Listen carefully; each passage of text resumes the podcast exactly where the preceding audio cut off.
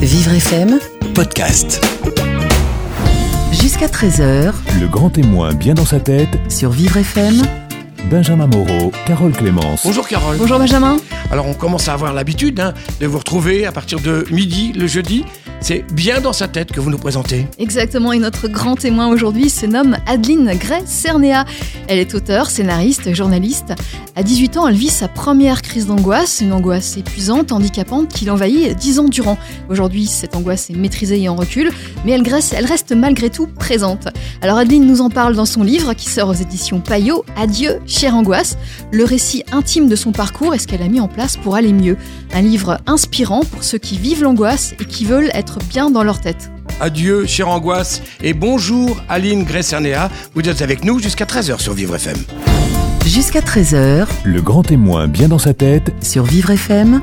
Carole Clémence. Adeline Gressernea, bonjour. Bonjour. Votre livre Adieu, chère angoisse raconte votre parcours, euh, un parcours avec une angoisse qui vous a fait énormément souffrir, qui vous a handicapé pendant dix ans, qui est aujourd'hui euh, plus ou moins maîtrisée, en tout cas en recul. On va en parler tout au long de, cette émission. Est-ce que vous avez écrit ce récit intime de votre parcours avec cette angoisse pour aider les autres ou bien euh, pour faire un bilan, pour comprendre mieux ce qui vous est arrivé? Alors en fait, le texte tel qu'il est publié aujourd'hui, à l'origine, c'était deux textes. Euh, un texte qui était un court roman euh, dans lequel j'expliquais euh, la vie d'un d'un gar- d'un garçon qui était un petit peu mon alter ego, qui avait du mal euh, à, se, à, savoir ce qu'il allait faire de sa vie et qui passait tout son temps à se poser la question. Et puis à côté, j'avais euh, un texte plus théorique euh, que je voulais un peu construit comme un essai et dans lequel je me posais vraiment des questions par rapport à l'angoisse et euh, et dans le seul but d'aider euh, d'aider les gens, d'aider les autres euh, et de m'aider euh, moi aussi en, en trouvant quelques réponses. Et voilà, et ces deux manuscrits sont restés euh, très longtemps dans les tiroirs euh, jusqu'à ce qu'ils ressortent euh, il y a quelques mois et qu'on décide euh, avec euh, mon agent euh, de euh, les faire fusionner euh, pour euh, créer Adieu chère angoisse et euh, et pour que le témoignage soit plus vrai, euh, j'ai tout passé au jeu et j'ai assumé euh, l'histoire de ce garçon qui était en fait la mienne. C'était votre histoire. Donc c'est bien un livre euh, autobiographique, c'est Ah, bien un fait. récit euh, intime que, que vous nous dévoilez là, Euh, un récit euh, qui, qui démarre lorsque vous aviez 18 ans, votre première crise d'angoisse, et qui se termine euh, 10 ans après. Alors la les crises d'angoisse ne sont pas totalement terminées, c'est toujours difficile pour vous, mais ça va quand même euh, beaucoup mieux. Alors on va, on va expliquer ça encore tout au long de cette émission, mais euh, commençons par le début. Comment euh, ces crises sont apparues? Je voudrais que vous nous décriviez le, premier moment, la, première crise. Vous étiez sur le quai, vous attendiez le métro, et puis là, vous nous faites une description particulièrement détaillée de, vos symptômes qui apparaissent comme ça soudainement. Oui, alors euh, j'ai on a j'ai commencé par euh, décrire euh, les symptômes pour pour forcer vraiment le trait et pour montrer toute la violence que c'est quand on quand on subit ça pour la première fois et que ça sort de nulle part.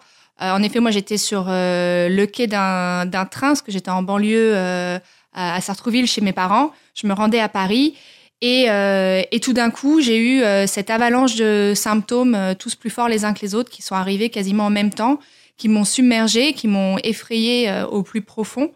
Et, euh, et je me suis sentie partir, je me suis sentie euh, mourir sur, sur ce quai sans, sans savoir comment gérer tout ce qui se passait, sans savoir qui appeler, comment le dire, comme, quoi faire. Donc j'ai quand même repris mes esprits au bout d'un moment. J'ai couru chez mes parents de là où je venais.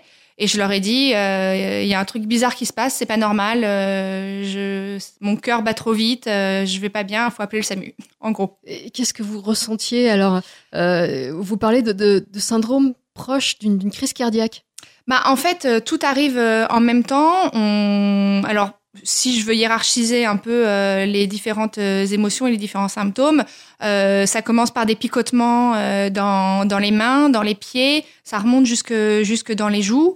De là, on commence à avoir la tête qui tourne, à voir flou, à voir comme des petites étoiles brillantes, blanches partout qui clignotent devant les yeux. Et puis le cœur commence à s'emballer, il cogne fort, il cogne aussi bien dans la poitrine que dans la gorge, que dans le ventre, que, que dans les mains, que partout. Et, euh, et voilà, et on se dit clairement qu'on est en train de faire une attaque parce qu'on n'a jamais vécu euh, une telle, euh, une telle émotion.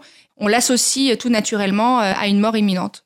Et ça, vous, euh, vous l'avez vécu une première fois, vous avez réussi à, à, le surmonter, vous ne vous êtes pas écroulé, vous avez, euh, vous avez couru chez vos parents, donc ça s'est terminé au bout de, de, quelques minutes. Oui, ça s'est terminé au bout de plusieurs minutes quand même. Il aura fallu, euh, je pense, une heure ou deux pour que je reprenne vraiment mon état normal et que tout redevienne, enfin que je sois de nouveau apaisée, assez pour aller me coucher, etc. Mais comme de, en plus euh, de ça, je suis d'une nature euh, assez euh, anxieuse, bah, j'ai ruminé ce qui venait de se passer pendant pendant la nuit, j'ai et le lendemain et et je me suis demandé si les symptômes allaient revenir à un moment, puisque c'était sont, sont pas revenus tout de suite. Donc j'ai eu un, un, moment de répit, mais ils sont revenus finalement quelques semaines plus tard. Ouais que c'était incompréhensible pour vous. Vous n'aviez jamais eu de crise d'angoisse.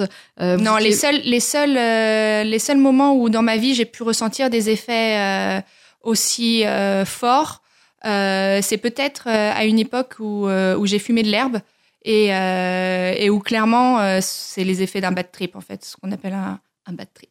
Voilà, et ça, c'est quelque chose qui s'est produit euh, lors de vos 18 ans, mais qui s'est reproduit quelques semaines plus tard, euh, et là, beaucoup plus régulièrement, toujours avec la même intensité. Exactement, ouais. Après, euh, j'ai eu comme une sorte de, de, de sensation euh, désagréable dans le corps, quelque chose qui, qui s'installait très, très, très clairement au, milieu, au milieu de moi, au milieu de, de, de tout mon corps, et qui était là, latent, à attendre que quelque chose arrive, et je savais pas quoi, et cet état d'angoisse s'est voilà installé tranquillement jusqu'à ce que je refasse euh, plusieurs fois euh, des crises moins violentes que cette première crise, mais qui me m'ont petit à petit euh, plongé dans le désarroi, le plus total. Quoi. Mmh. Vous aviez des crises toutes les semaines, c'était très régulier? C'était assez régulier pour que je me souvienne pas exactement la fréquence. Combien? Mais c'était c'était toutes les semaines. C'était plusieurs années après, c'est devenu tous les jours. C'est devenu tous les jours, plusieurs fois par jour, jusqu'à ce que ça soit la crise, euh, pas la crise en elle-même permanente, mais un état euh, d'angoisse permanent euh, qui s'arrêtait jamais en fait.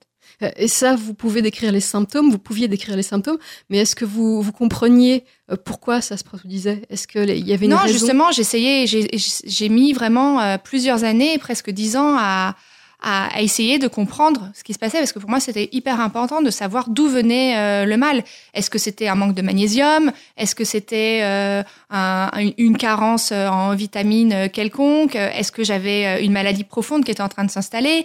Est-ce que est-ce que c'était psychologique, neurologique? Est-ce que je somatisais? Est-ce que je devais faire du sport? Est-ce que je devais enfin vraiment je me suis posé toutes les questions possibles pour essayer de savoir d'où venait ce, mal-être, comment l'expliquer et comment le soigner euh, du coup. Mmh. Et donc vous êtes allé voir euh, des médecins, plusieurs médecins, et, à chaque fois on vous disait euh, vous n'avez rien? Bah, mon médecin généraliste que je salue au, passage, qui était très bien, me disait clairement que il fallait que je fasse du sport, il fallait que je me que j'avais une mauvaise énergie à évacuer, qu'il qu'il aurait fallu que je fasse soit de la piscine, soit du yoga, enfin que je déstresse quoi.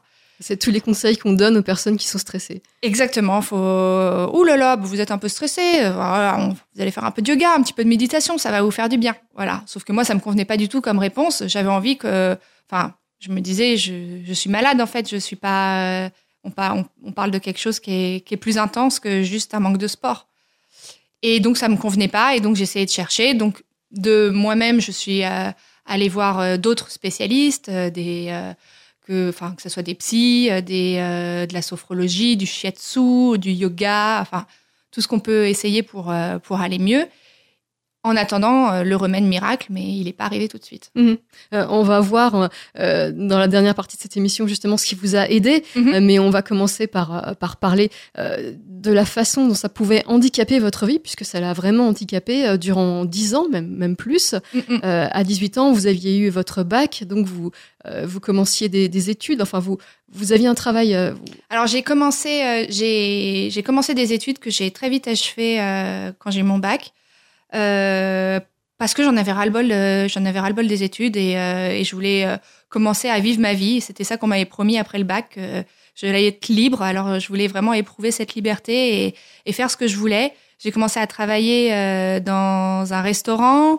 Euh, j'ai fait aussi du casting. Euh, dans, j'étais assistante dans une boîte de casting. enfin voilà, j'ai j'ai commencé à, à me coller au monde, au monde actif, euh, réel. euh. Est-ce que c'était ce que vous vouliez faire quand vous étiez enfant? Vous, vous aviez une carrière euh, en tête Vous aviez quelque chose en tête? Ouais, je voulais, euh, je voulais faire plein de trucs, plein de choses, comme, comme aujourd'hui en fait. Ça a vraiment pas changé. Je voulais euh, écrire des livres, je voulais réaliser des films, euh, monter des pièces de théâtre, euh, être danseuse, euh, travailler avec les animaux. Enfin voilà, que, les mêmes rêves que j'ai aujourd'hui et que j'essaye de d'accomplir euh, petit à petit. Et donc, quand vous avez fait ces, euh, euh, toutes ces différentes activités professionnelles, euh, vous étiez, euh, vous vous cherchiez, enfin, vous étiez euh, satisfaite de, de ce que vous faisiez. Ouais, j'avais euh, j'avais besoin. euh, bah, J'étais très attirée par euh, la nuit, par euh, ce qui s'y passait, par les gens qui la faisaient, qui la créaient, par la fête. J'avais vraiment envie d'en faire partie parce que j'étais euh, complètement admirative euh, de, de tout ce monde-là. Et, euh, et donc j'ai travaillé dans un resto, j'ai travaillé la nuit, j'ai travaillé dans des euh, boîtes de nuit, des lounge clubs. Et, euh, voilà, pour, pour connaître ça, pour faire partie de ce monde. Et bon, clairement, j'en faisais pas partie du tout, mais, mais j'ai pu un petit peu contempler ça à ma façon et me rendre compte au bout d'un certain temps qu'il fallait que je reprenne mes études. Et donc, j'ai repris mes études de lettres cette fois. Euh, Alors, durant tout ce temps, est-ce que vous aviez toujours ces crises d'angoisse? Ah oui, oui, oui, oui, oui. Alors, est-ce que se produisait lorsque vous étiez au travail ou euh, en dehors Non. du travail? Elle se produisait toujours euh, quand j'étais pas au travail justement, quand j'étais euh, seule, euh, quand je rentrais euh, dans ma chambre de bonne euh, et que je me retrouvais euh, face à moi-même. Et voilà, vu que je passais la, la plupart du temps entre euh, le restaurant et ma chambre, euh, quand j'étais pas au restaurant, je- j'étais en train d'angoisser dans ma chambre. Euh, Donc, lorsque vous aviez votre esprit euh, occupé à, à quelque chose, quelque chose Ouais. de manuel ou, ou un travail, quel qu'il soit, euh, vous n'aviez pas ces crises, en tout cas pas cette angoisse. Et, et Je vous pouvais la- l'avoir peut-être de temps en temps quand je me retrouvais seule euh, au restaurant euh, et que je commençais à, à gamberger. Je- là, je pouvais non pas avoir de crise, mais avoir euh, ce- cet état d'angoisse dont, dont je parle dans le livre, c'est-à-dire une sensation désagréable dans le corps, une sensation de, de, de mal-être qui est physique, qui est pas du tout psychologique pour le coup, qui est vraiment physique et qui est difficilement euh, explicable, Euh, mais jamais de jamais de crise, jamais euh, j'ai jamais appelé ou demandé à ce qu'on appelle les pompiers alors que j'étais en train de servir des côtes de porc. Oui. Donc ça, c'était quand même une bonne chose. Vous pouviez travailler. vous n'étiez pas complètement. Ah non non non, je, je pouvais travailler, euh, sauf que ça me ça me demandait un effort. euh, considérable. Ouais, vraiment. C'était euh, de, de partir de chez moi, d'avoir les, les jambes lourdes en permanence, d'avoir le corps comme figé, en fait, tout le temps. Et une fois que j'étais au travail, j'aimais ça. J'aimais les gens avec qui je travaillais, j'aimais l'ambiance.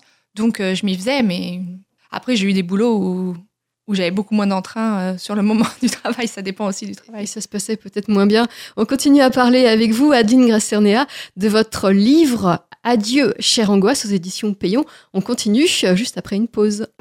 Jusqu'à 13h, le grand témoin, Santé mentale sur Vivre FM. Carole Clémence.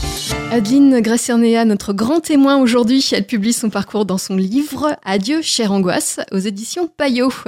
Alors, Adeline, vous avez vécu une angoisse énorme, permanente, qui vous a suivi durant 10 ans de votre vie. Ça a commencé à 18 ans. Euh, Pendant 10 ans, vous avez été très handicapée par, par cette angoisse dans votre vie sociale, votre vie professionnelle, votre vie euh, amoureuse. Euh, Vous avez euh, toujours des difficultés, mais c'est beaucoup plus, euh, beaucoup plus faible, beaucoup moins handicapant aujourd'hui. Oui, vous hochez de la tête, donc c'est Quasi- bon. Quasiment inexistant aujourd'hui. C'est parfait. Vous nous avez expliqué donc ce que vous ressentiez intérieurement et j'aimerais qu'on voit aussi comment de l'extérieur on pouvait vous voir, comment votre entourage mettez des mots sur ce que vous, vous ressentiez, sur euh, ce que vous, vous éprouviez, sur ce que vous, ce qui semblait euh, dramatique pour vous. Est-ce que les gens euh, comprenaient? Alors, euh, le peu de gens qui percevaient qu'il y avait un problème, ils n'étaient pas nombreux déjà, euh, et ils vivaient avec moi pendant en tout cas des périodes. C'était mes parents. Et ils comprenaient, ils essayaient de m'aider à leur façon. Enfin, ils comprenaient. Ils, ils savaient que, que je jouais pas la comédie, euh, même si on me traite de comédienne euh, depuis que je suis enfant.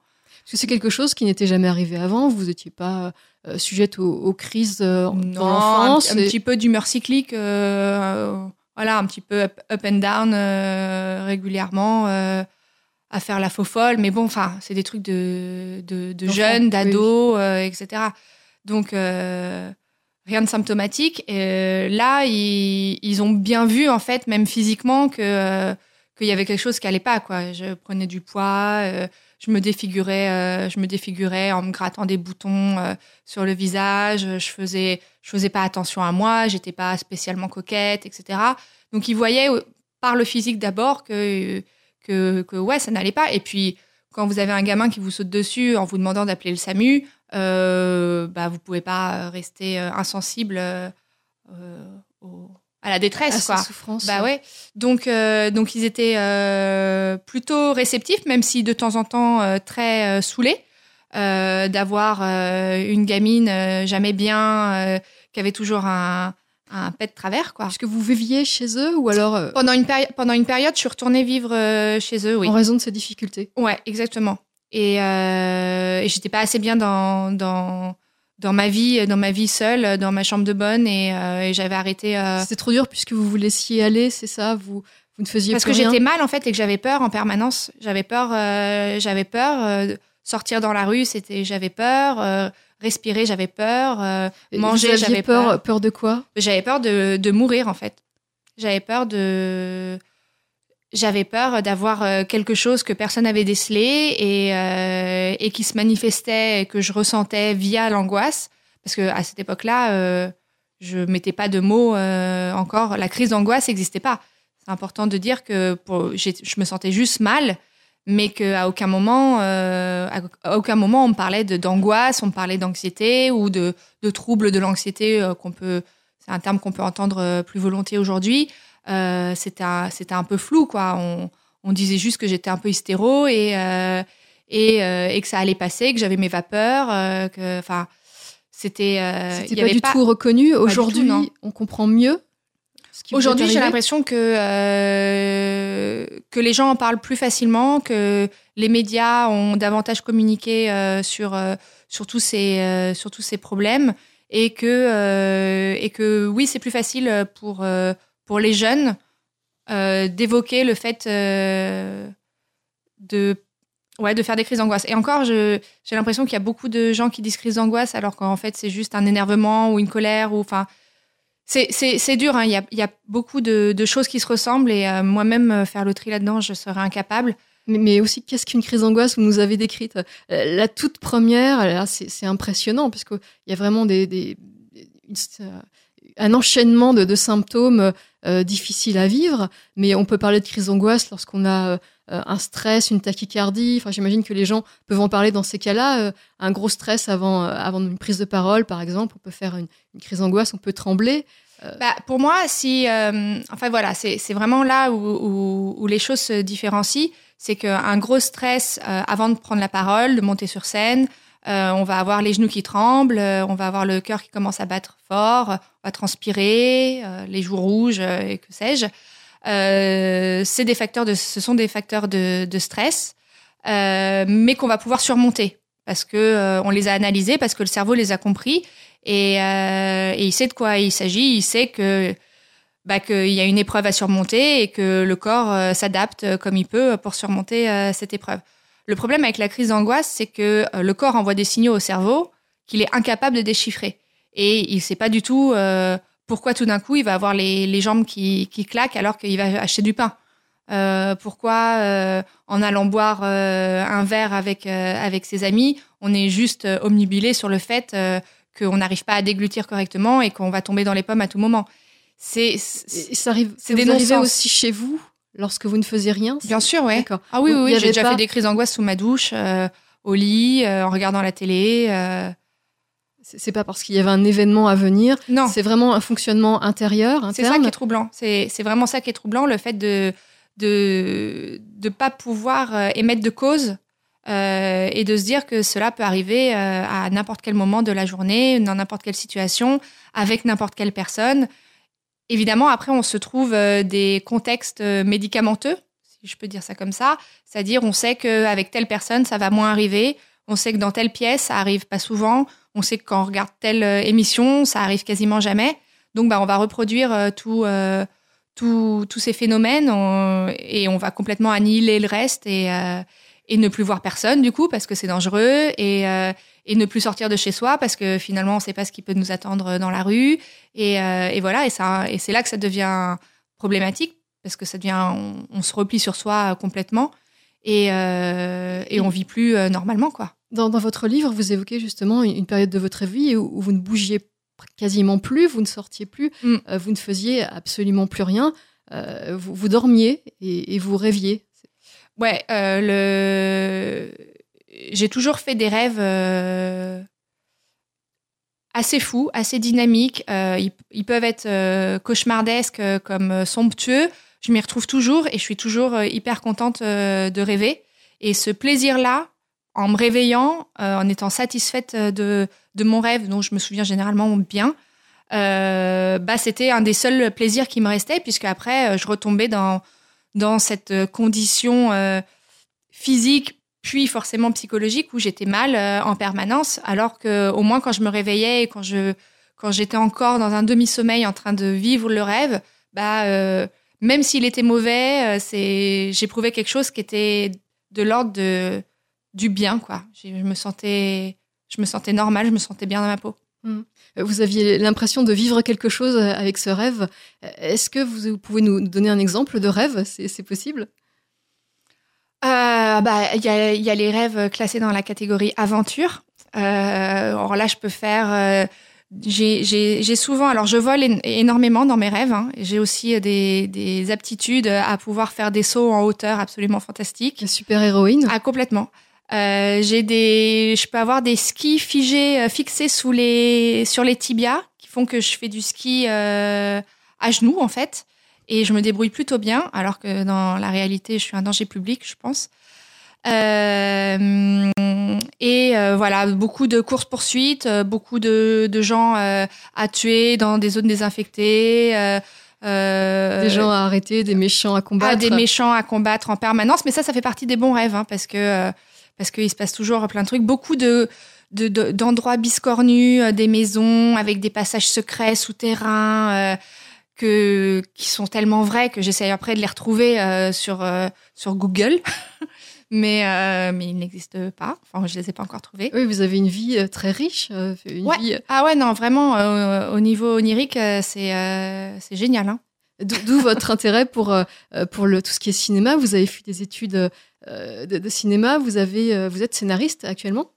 Euh, oui, scénariste, c'est un, un grand mot pour le moment, mais euh, j'espère bien euh, le devenir plus concrètement prochainement. Mais oui, enfin, je fais des, des scénarios pour des pubs. En gros. peut, on peut rêver avec une pub.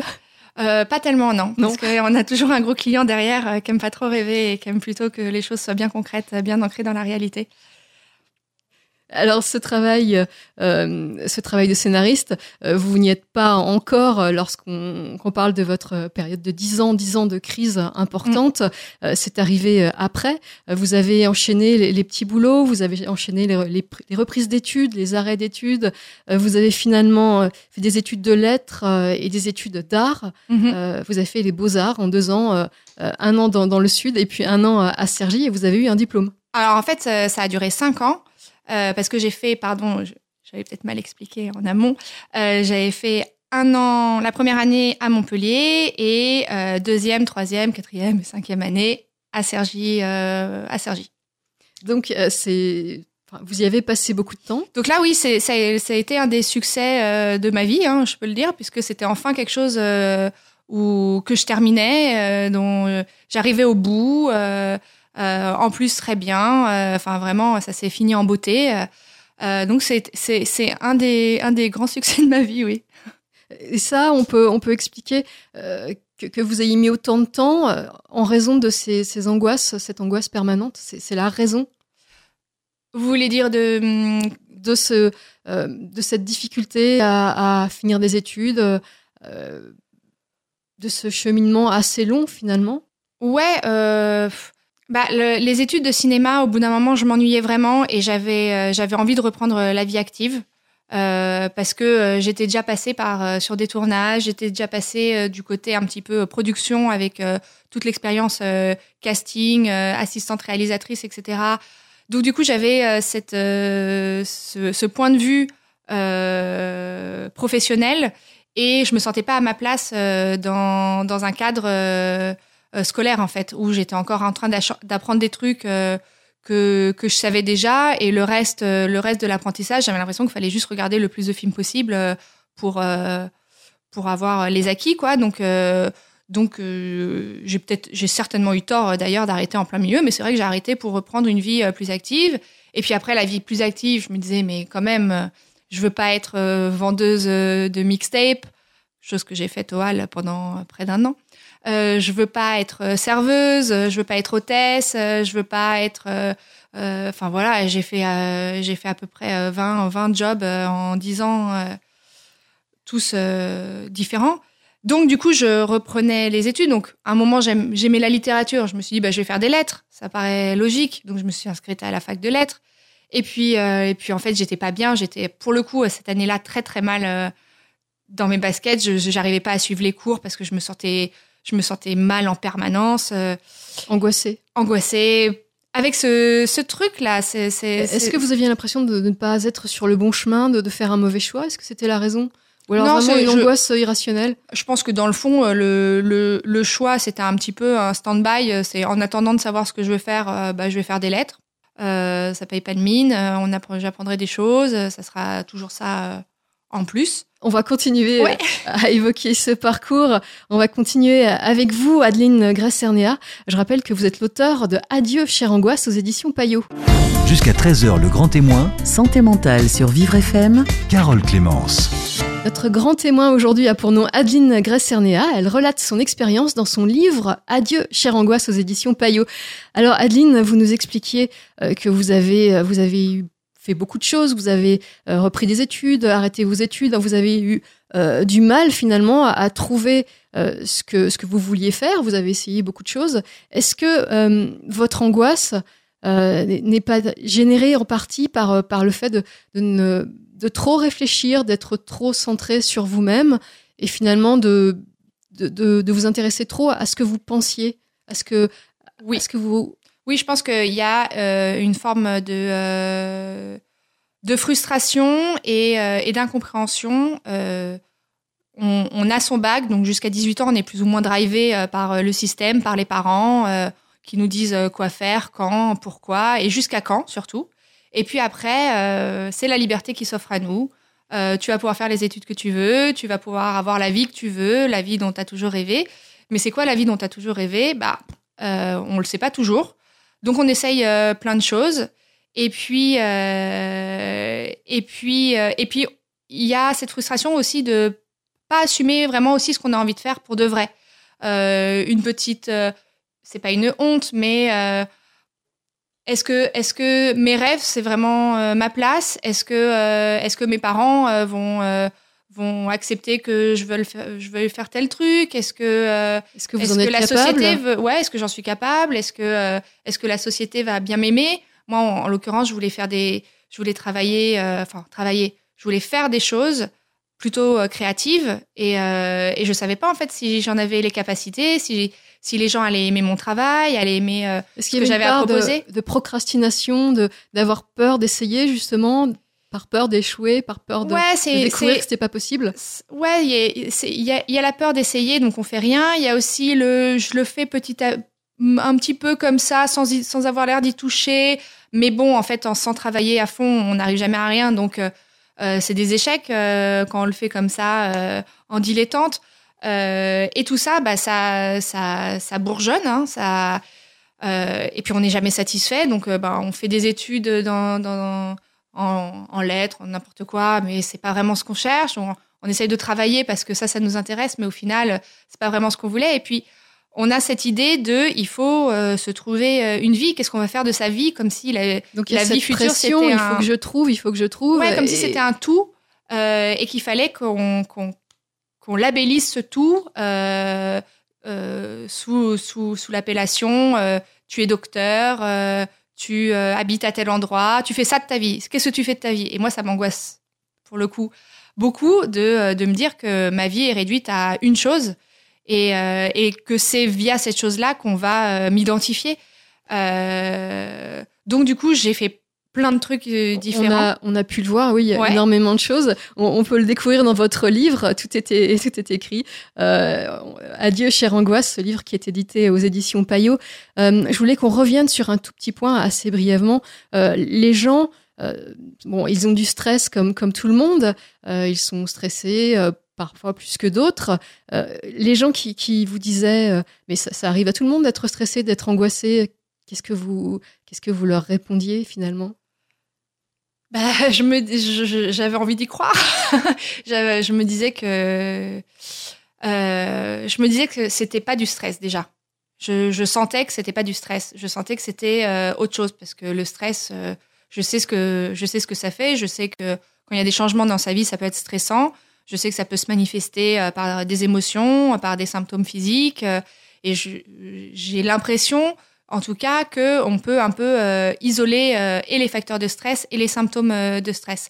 Or là, je, je n'arrivais pas à isoler le facteur d'angoisse et, et la sensation d'angoisse était inexplicable et il me faut quand même quatre pages pour décrire juste une crise d'angoisse dans le livre.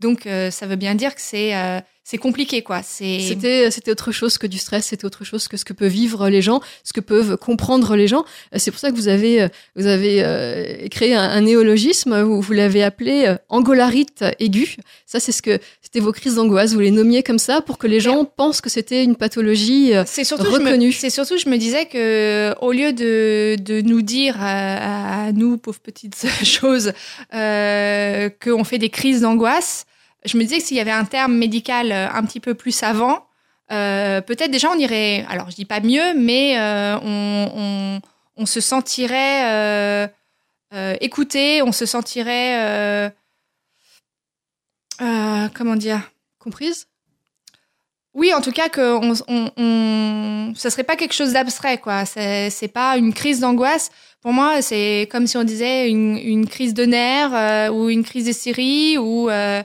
ou avoir le hockey, quoi. Donc c'est C'est une, une pathologie reconnue et, euh, Ouais. bien réelle. crise d'angoisse. euh, C'est il y a le mot crise, donc on a l'impression que que c'est euh, un que enfin que c'est presque frivole, quoi. euh, et euh, enfin que c'est pas vrai, quoi, que ça va passer en tout cas. Si c'est une crise, c'est que ça va passer. Euh, et, euh, et angoisse, bah, c'est un peu galvanisé, quoi. On parle de l'angoisse, euh, tout nous angoisse. C'est l'angoisse de la mort qui tue, quoi. Voilà. Donc euh, ça, c'était euh, votre truc. Euh, Vous parliez d'angolarite aiguë. Et puis les, les médecins, les C'est médecins, une proposition pour le corps médical. on la retient. Les médecins avaient aussi du mal. Vous avez fait beaucoup d'IRM, beaucoup de, de tests. Euh, les médecins avaient du mal à, à trouver une cause. Et, et, on vous proposait de faire du sport. Est-ce que le sport, ça marche? Alors, je pense qu'il y a plusieurs choses à faire quand on est angoissé, vraiment. Je le dis de, de mon point de vue et, euh, et, et sans euh, vouloir prendre la parole des psys ou des, ou des médecins, hein, mais faire du sport, ça me paraît la chose la plus basique, euh, la plus facile, la moins chère, qui est possible de faire. La marche remet vraiment le corps en, en route, aussi bêtement que ça puisse paraître, mais ça force le cœur à, à, à être en, en mode cardio et, euh, et à, à redistribuer un peu d'oxygène euh, à, à tous les organes. Euh, ça fait du bien à la tête, ça vide la tête aussi.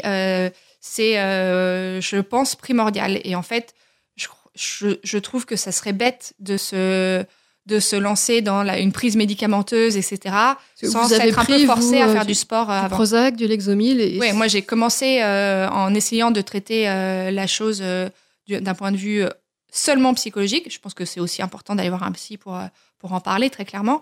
Euh, mais du coup, je suis tombée dans le, le Prozac, le Lexomil, sans faire le sport à côté ou même avant. Et je me dis, c'est stupide. Peut-être que, en effet, aller à la piscine ou faire du yoga, comme on me l'avait prédit dix ans plus tôt, ça, ça aurait été très très vous faites bénéfique. quoi aujourd'hui? Aujourd'hui, je fais du yoga. Tous les combien? C'est tous les jours J'en fais tous les matins. Donc c'est vraiment une pratique quotidienne qui, qui peut aider? Oui, voilà. Après, on peut ne pas le faire de temps en temps. Je le fais pas pendant plusieurs mois et, euh, et je me sens juste un petit peu rouillée. C'est pas pour ça que les crises d'angoisse reviennent. euh, euh, pas du tout, mais Et donc il y a d'autres choses. On va pas rester sur Oui, le sport, pardon. mais il y a, il y a d'autres choses. Allez voir un psychiatre alors allez ou un voir un, psychologue. un psychologue, un psychiatre, un psychothérapeute. il y a tellement de, de, de choses disponibles qu'à un moment, il faut essayer. Je ne saurais pas faire la différence entre tous tous ces secteurs, mais il faut essayer et trouver surtout la personne avec, euh, avec laquelle on connecte bien, euh, avec, le, avec laquelle on a envie de travailler. euh, Alors, et le prendre ça comme un vrai, comme une enquête, quoi. C'est, bah, moi, ça m'a apporté de, de déblayer des choses personnelles de, de mon histoire dans, voilà, dans, dans ma vie, dans, dans mes relations avec, avec les gens, etc. Et, euh, et de mettre le, le doigt sur des frustrations que je voyais pas comme des frustrations. Euh, Est-ce qu'on peut en parler? Est-ce qu'on peut dire euh, euh, ce sont des moteurs justement de, de votre angoisse? C'était des moteurs?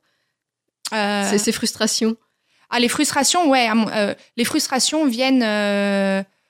je pense qu'on on, on a tous un peu des, des, des petits. Je voudrais pas mettre des mots trop forts, mais parce que je j'ai pas le vocabulaire pour ça, mais des petits traumatismes liés à l'enfance, des choses qui qui sont pas passées et, et sur lesquelles on a grandi comme sur une mauvaise base. Euh, ce sont des choses qu'on enfouit un peu, euh, un peu euh, en nous, mais qui sont, à mon avis, encore bien présentes. Après, il y a la vie, l'apprentissage, les, les, les contrariétés et l'expérience de l'adolescence, euh, qui est un cap pas facile à passer. On se pose des nouvelles questions, on a des, des nouveaux petits euh, traumatismes qui viennent Alors- englober un peu les, les précédents, et ça fait des couches comme ça, des espèces de, bulles euh, à l'intérieur euh, de soi, qui vont être nourries par euh, les frustrations du- d'une vie qui ressemble pas à celle dont on rêve, les contrariétés journalières. Donc d'où l'utilité euh, d'en parler à un psy. Est-ce qu'il y a des Mm. trucs justement euh, pour prévenir une crise d'angoisse, pour prévenir euh, un, un très gros stress, des trucs oui, qui mais marchent pour ça, il faut acheter le livre. Ah. non, je plaisante. Euh, non, il n'y a pas des trucs. Euh, les trucs, ça, ça existe pas. Après, il y a des choses très simples qui sont qu'en effet, quand on fait une crise d'angoisse, on fixe son attention sur la crise et sur le fait qu'on va mal et qu'on est en train de soit de devenir fou, soit de, de mourir. En, gros, les, euh, les, les deux attractions euh, mentales qu'on a à ce moment-là, c'est ça. C'est soit la folie, soit la mort euh, tout de suite, là, maintenant. Ce qu'il faut, c'est détourner l'esprit de, de ça. Moi, personnellement, je pouvais, par exemple, écrire, écrire, relater la crise d'angoisse telle, telle que je la vivais dans un petit carnet que j'avais toujours sur moi. Et le fait de prendre le papier, d'écrire euh, ma petite euh, ma petite crise d'angoisse, de, de chercher les mots, de les faire avec ma petite main, etc. Bah, au final, euh, je prenais de la distance avec la crise, je prenais de la distance avec ce que j'étais en train hum, de vivre. Je me rendais compte au bout d'un moment bah, que j'étais toujours vivante, que je respirais et qu'il m'avait fallu peut-être une minute pour écrire mon paragraphe et que en attendant j'avais été là pendant la minute. Donc voilà, c'est des choses que Des choses qui, qui c'est des, aident. c'est des petites injections qu'on donne au cerveau en disant euh, calme-toi, tout va bien, tout va bien. Euh, voilà, il y a des. Alors, on arrive bientôt au terme de l'émission. Je voulais qu'on arrive euh, à votre à faire un petit bilan. Aujourd'hui, vous allez mieux. Comment vous avez beaucoup moins de crises Vous en Alors, êtes où? J'ai beaucoup moins de crises parce que un, j'ai découvert le grand amour et que ça, ça m'a, ça m'a poussé hors de mes limites et, euh, hors de mes peurs. Euh, et, que ça m'a quelque part euh, sauvée. Euh, j'ai moins de crises aussi parce que je suis, je me connais davantage. Je sais ce que je veux, je sais ce que je veux pas. J'ai moins peur des gens, j'ai moins peur de leur regard. J'ai plus confiance en moi. Je sais pas, je vais pas dire je sais ce que je vaux, mais mais j'ai envie de faire des choses, j'ai envie de me donner les moyens de les faire. Et euh, et voilà, j'ai envie d'essayer en fait. Et euh, et je pense que la confiance en soi retrouvée, euh, l'amour de, ses proches, un peu de sport et une facilité à parler de tout ça sont les clés pour dire bye bye, à de dire adieu chère angoisse. Adieu, chère angoisse, c'est le titre de votre livre aux Oui. éditions Payot. Merci Adeline Grèce-Cernella. Vous êtes euh, notre grand témoin aujourd'hui, vous étiez notre grand témoin. Euh, Merci de nous avoir Merci euh, beaucoup. raconté et de nous avoir euh, donné des conseils pour Merci vaincre ces angoisses.